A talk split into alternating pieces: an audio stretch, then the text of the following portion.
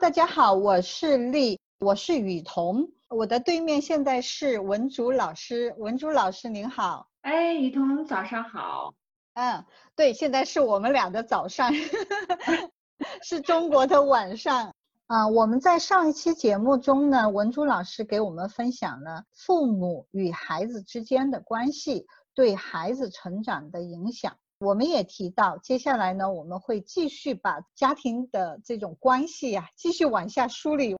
那我们现在就要谈一下父母与祖父母之间的关系对孩子的影响。就这个祖父母指的就是父母自己的父母了啊，爷爷奶奶、外公外婆。我第一个想到的就是婆媳关系，就是妈妈和奶奶的关系对这个孩子的影响，这是非常非常普遍的一个问题。对我谈这个关系呢，是原因起源于哪儿呢？就是几年前吧，我那时候呢书还没有出版，就是上海的一个做留学教育的，他呢这个群主呢就跟我谈起来，他说呢，文忠老师哈，他说您能不能用一个这个现代的观点来给我们家长谈谈那个如何处理这个家庭关系？他说，他说我看到了太多的家长哈，这个家庭关系啊他搞不清楚。啊，谁和谁亲，谁和谁近，谁和人谁应该保持一定的距离，他弄不清楚，结果呢，搞得家里呢鸡飞狗跳，搞得孩子呢这个心理的健康呢受很大的影响。后来呢，我就呢加了一章的内容，就是大家现在能在书里看到的第七章的内容。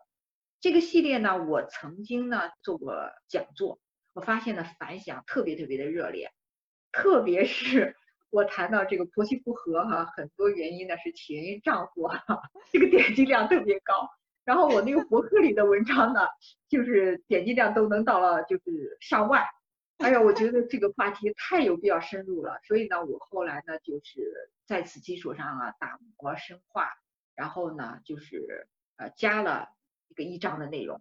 今天我为什么还要谈谈这个内容呢？因为咨询我的家长里面哈，有很大很大很大一部分比例，他们真的被这个问题困扰的呀，不仅影响了对孩子教育，影响了他们自己的本人的健康，甚至是精神上的抑郁。我也有同感，因为中国的家庭吧，呃，就是我们的这种呃文化和我们的传统，就是父母基本上都是跟我们生活在一起的，所以呢。在你的这个家庭教育的呃关系之中，我们就会多出一个与祖父母之间的关系，而这个祖父母的关系，就是我的父母对我的这个教育孩子呢，真的是会影响。别说是婆婆、公公婆婆了，就我自己的父母都会指手画脚，就是影响你的一些教育的理念或者是一些规定啊。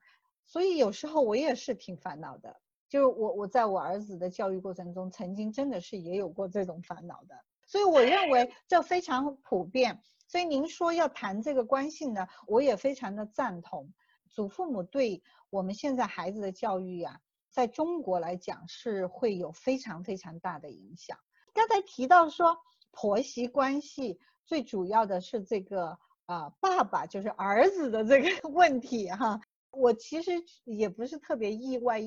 您说这个点击量非常大，我想问一下，是妈妈点击的多呢，还是爸爸多？因为可能爸爸会觉得很委屈，怎么跟我挂上钩了呢？我想可能是妈妈，因为妈妈呢真的是很委屈。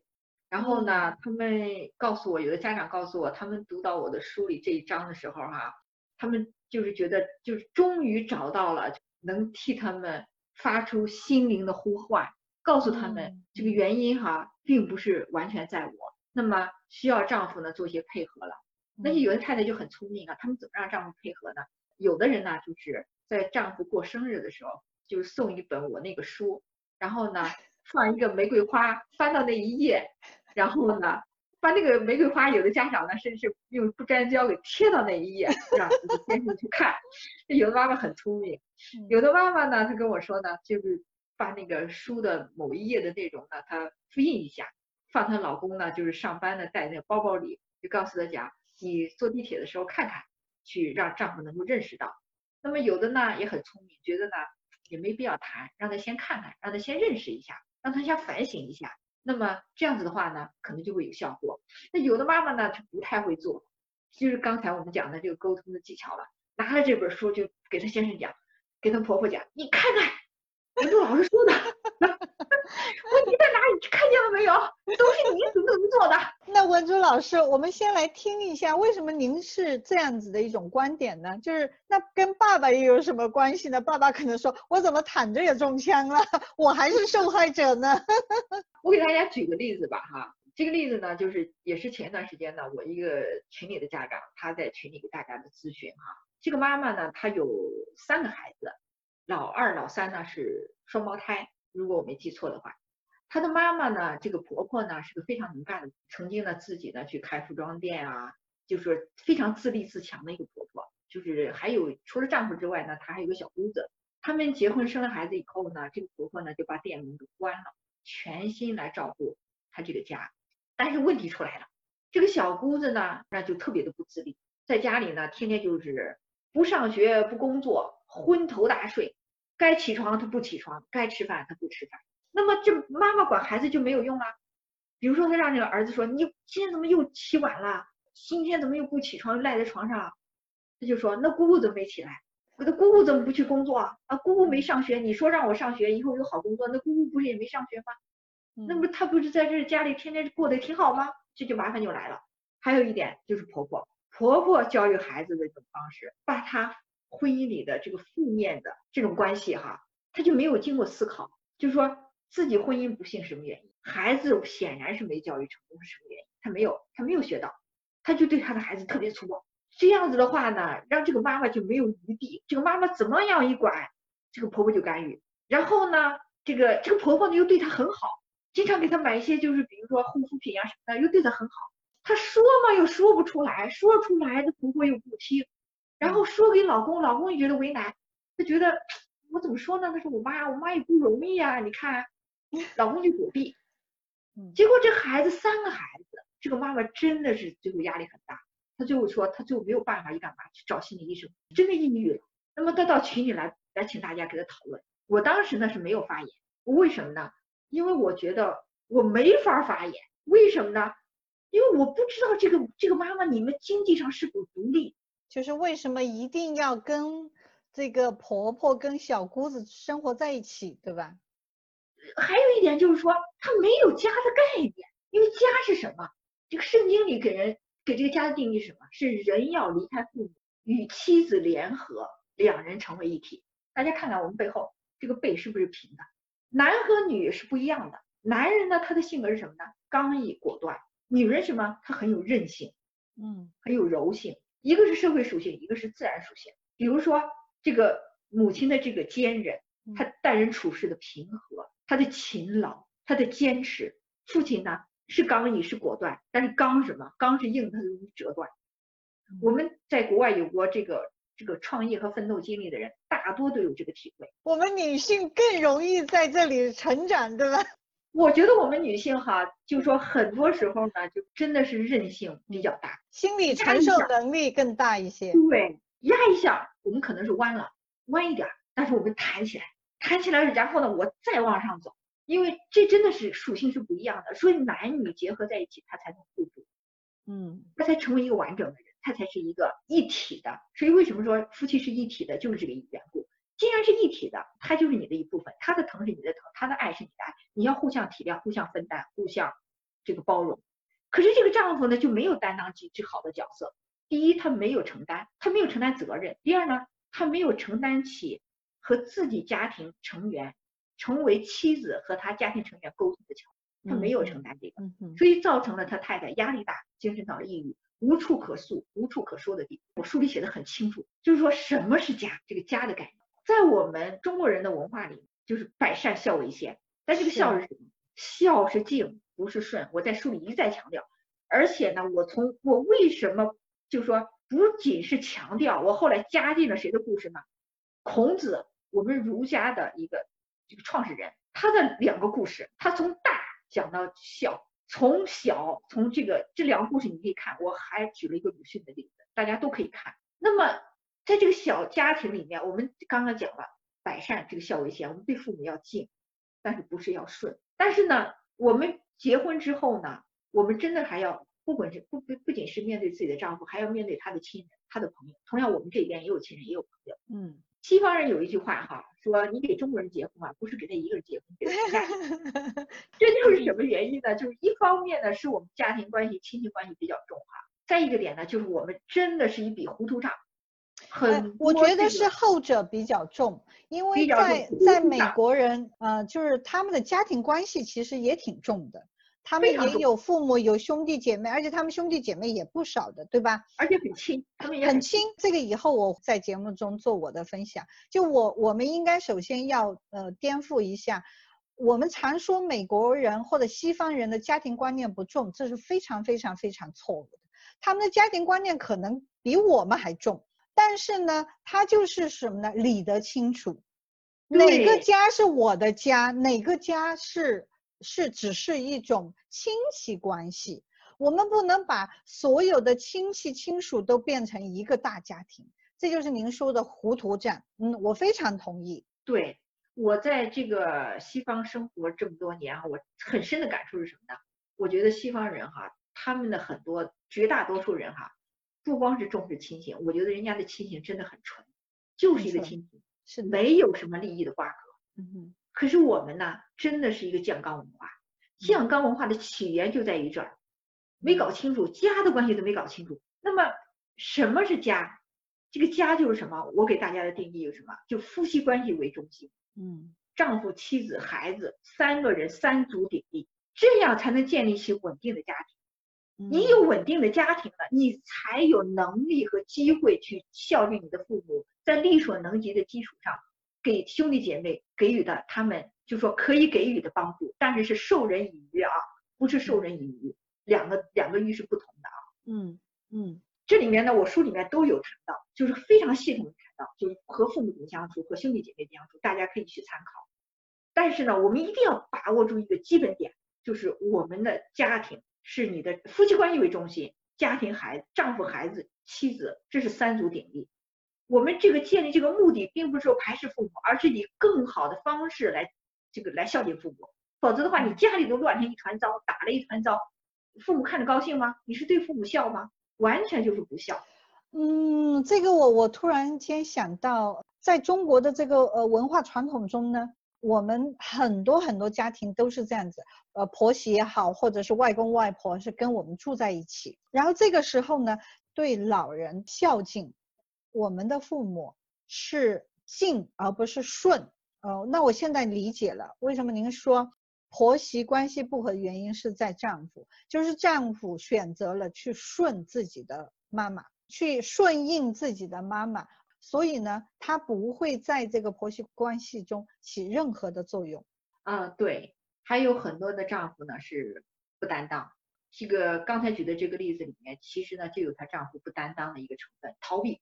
嗯，不去正视这个问题，然后呢，不去思考，就是这种关系给孩子的负面影响。他没有想到自己不仅是一个儿子，还是一个父亲，还是一个丈夫，没有去想到这个。再一点呢，就是说对太太的这个尊重不够，没有把孩太太放到应有的位置。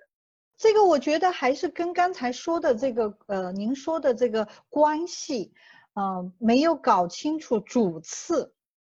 嗯，就是他也不是说不尊重自己的太太，因为也有很多丈夫呢是也想去尊重自己的太太，但是他就觉得左右为难呢。一个是我妈，我得孝敬，我得听她的，然后然后他可能就选择了自己的妈妈。所以在这一点上，我觉得还是要回到您刚才说的，到底哪个家是你的家？你应该先把握住这个关系，那你就知道了谁是重要的人。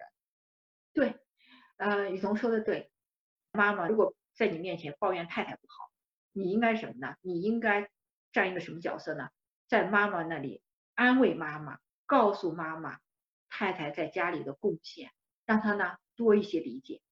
同时呢，如果太太在你面前抱怨婆婆，你要告诉你太太，妈妈为我们做了多少，为我们奉献多少，我们呢要多一些包容和理解。嗯，这点是非常的重要。丈夫的这个角色太重要了，我我觉得归根结底呀，还是您前面讲的那个观点，就是我们如果没有把这个家的定义定义好，没有把这个家的关系理顺的话，那这个矛盾会就是解决不了的。就哪怕说，哪怕丈夫，比如说像您刚才举的例子，哪怕丈夫他会两边去去这样子去和好，去去和稀泥，我觉得这是在和稀泥，他并没有坚持一个原则。首先第什么原则？第一，这个家是我和我我夫人的家。比如说他的妈妈如果跟他抱怨自己的呃夫人，这就是。这个时候呢，他应该是要坚定的告诉妈妈说：“这是我和他的家，那么肯定是要以我们的关系为主。而对于您来讲，虽然说做您给我们付出了很多，但是在这个家庭关系中，不是我和您的家，是我和他的家。但是这个我们需要注意沟通的这个技巧哈，沟通的艺术。但是这就是。”这个丈夫他有没有把握住这一个原则性的问题？他如果没有把握住这个原则性问题，他只会两边去和稀泥，最后问题还是不会解决的。当自己的太太就是说反映他对婆婆的抱怨等等的时候，如果这个时候你没有跟夫人说，跟夫人表达，就是第一，对，这是我们的家，我们俩的关系是最重要的。啊，然后但是呢，出现这个问题呢，我会去解决，但是但是他一定要给自己的太太表达坚定的信息，就是我一定是尊重你为先，如果你做的不对，那是另外一回事儿哈。但是就是说，他必须要有这样一个原则，如果他没有这样一个原则的话，真的就是呃，对任何关系，在自己的妈妈那边和在自己的夫人这边。他都解决不了任何的关系。嗯，雨桐说的对哈，在这个我这个书里面哈，就是第七章的第一节，就是如何发挥这个丈夫在家庭里的重要作用里面哈，我第一点就谈到，就是刚才咱们谈到第一点，首先呢就要序位分明，将妻子放在第一位，其次呢才是你的孩子和父母，这样呢才能有更加有效的呢，就是经营你的家庭，养育好孩子，孝敬好你的父母。那么后面我又谈了十一点，就十点，就总共是十一点。我想呢，如果这个我们这个这些做丈夫呢，真的是如果能做到这些哈，这个家庭肯定能经营好。关于这个第一点这个序位的问题哈，给妈妈直接这样谈哈，无论是哪一方的妈妈，在我们现在的这个文化的这个氛围下，接受不了，我们的传统下，对父母都是一个很大的伤害，他接受不了的。但是呢，我觉得呢，丈夫可以用行为来做。我觉得呢，从我观察的这么多年，就是包括我周围的人哈，其实呢，这个夫妻不和的原因，婆媳不好的原因，真的很多时候真的是丈夫没有扮演这个扮演好自己的角色。如果他在行为里面让让这个妈妈感觉到他们夫妻很相爱，而且呢，在这个相爱，如果两个人真的相爱，很沟通的很好，那么你想想看，你还会对他的妈妈？不好吗？爱人及人，爱物及物。如果对方是心平气和，什么都很满意，对这个丈夫，你想想他会对他妈妈不好吗？那即便他妈妈不好，他也能宽容呀，因为他做太太都有一定的安全感。对对对对对，您说的这个安全感太重要了。就是很多很多时候，婆媳关系就是因为这个媳妇没有感觉到自己在这个家庭地位中的安全感。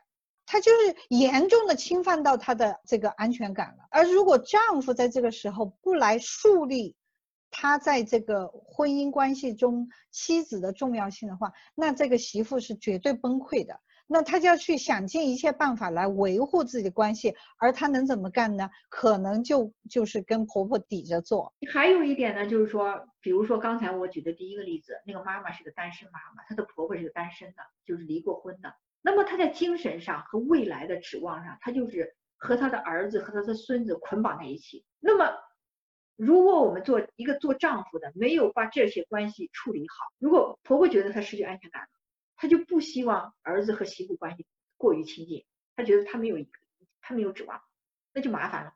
这种肯定失衡，肯定要家里有这种这种硝烟弥漫。所以呢，做丈夫的这个角色，他的平衡真的是非常。这就为什么我在书里特意特意加了这一个章节，就是丈夫如何扮演好自己的角色。我相信对很多的家庭会有帮助。我真心的希望，就是说在座的这个家长，年轻的爸爸妈妈，或者是将要结婚的女孩子，或者是男孩子，你认认真真的去读一读这一个章节。我记得有一次我回国哈，在坐高铁的路上，旁边呢坐了位坐了一个小伙子，这个小伙子呢，他要去参加他同学的婚礼，然后呢就给我谈起来他找女朋友的经历，我就问了他一句，我说哈，你有没有想过，你做丈夫将要如何扮演你的角色？他看了我就愣了一下，他说不就像我爸爸妈妈那样吗？结婚生孩子。就这样了，他说，那你那你有没有想过，就是怎么样才能做好这个角色？他说那不知道，没想过。他说，我就觉得年龄到了要结婚的人，他不知道。你说 这样子的话就很麻烦，你要 being ready。这就是西方的男孩子，就是为什么他结婚很谨慎，因为什么？第一，他离婚的代价很高。嗯哼。第二，如果他没有 ready，他认为他自己扮演不了这个角色的时候，他可能就是说。他不愿意冒这个险，他觉得何必呢？如果我没有 ready，我去冒这个险，我做不好这个角色，对谁都是。对这个问题，我我觉得文珠老师问的真的非常好。我去，我觉得其实不只是对男士来讲，对女士来讲也是同样的。就是你到底为了什么？你为什么要结婚？然后你结婚以后，你准备怎么样来做好你的这个太太的呃角色？啊，丈夫的角色，呃，然后未来有孩子了，你怎么做好一个妈妈？怎么做好一个爸爸？我们其实真的从来没有人去这样子想过的。我不知道啊，我不知道我们的听友中，如果你有你你已经真的是在结婚中有这样子认真想过的，你可以给我们留言啊。然后没有给这完全没有这样想过的，也可以给我们留言。反正至少就是我是压根儿没有想过。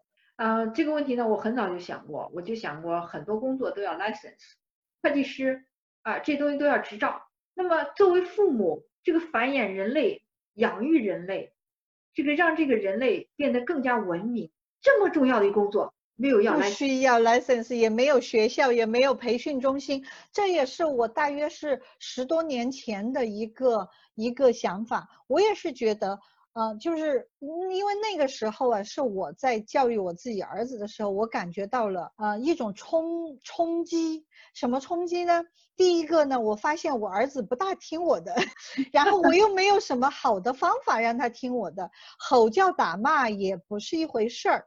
而且我也在反思的是是什么呢？我有时候很多的这个话话语呀、方法呀。跟我跟我小时候的父母的方式是一样的，我那个时候是不喜欢的。那也就是说，我在反思，我并不想用这种方法，但是我却没有更好的策略，也没有更好的什么办法来进行。所以在十多年前，我就跟我身边的朋友谈过，我说我很想做一个家长学校。我我就觉我说的就是跟您说的，哪怕一个厨师，我们都要考证才能上岗啊。我们做司机，我们开车也要考一个证才能上岗。可是我们做家长却没有这样子的一个证书，而且没有任何的一个学校能教你这种知识。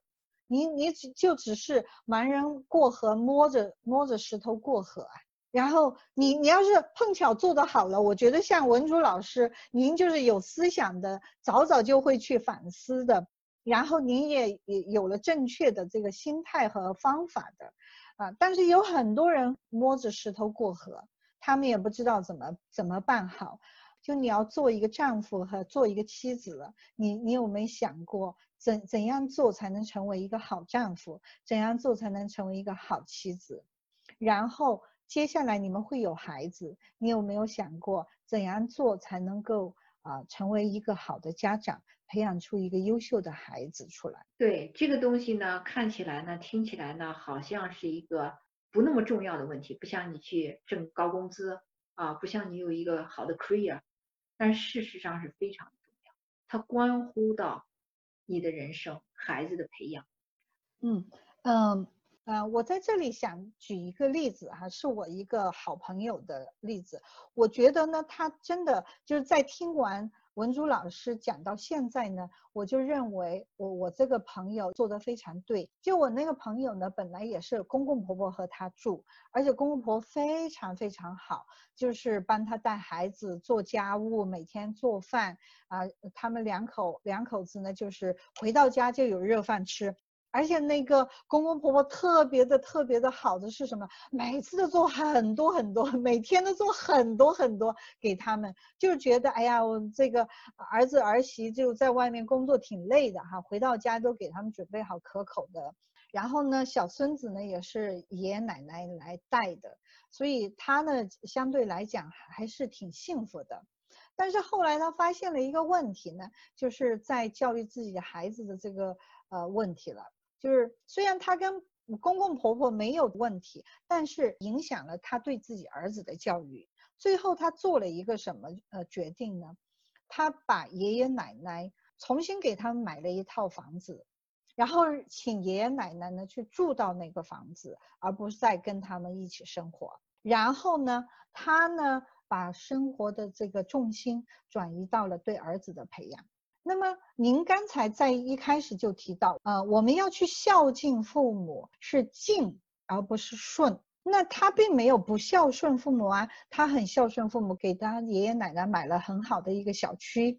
啊，很好房子，而且这个小区是一个那种就像老年中心一样的小区，就很多都是都是他们这种老年人住的。那老人呢也在那找到了朋友，找到了自己的社会关系，啊，而他呢就把这个教育孩子的这个呃责任啊放到了给自己来。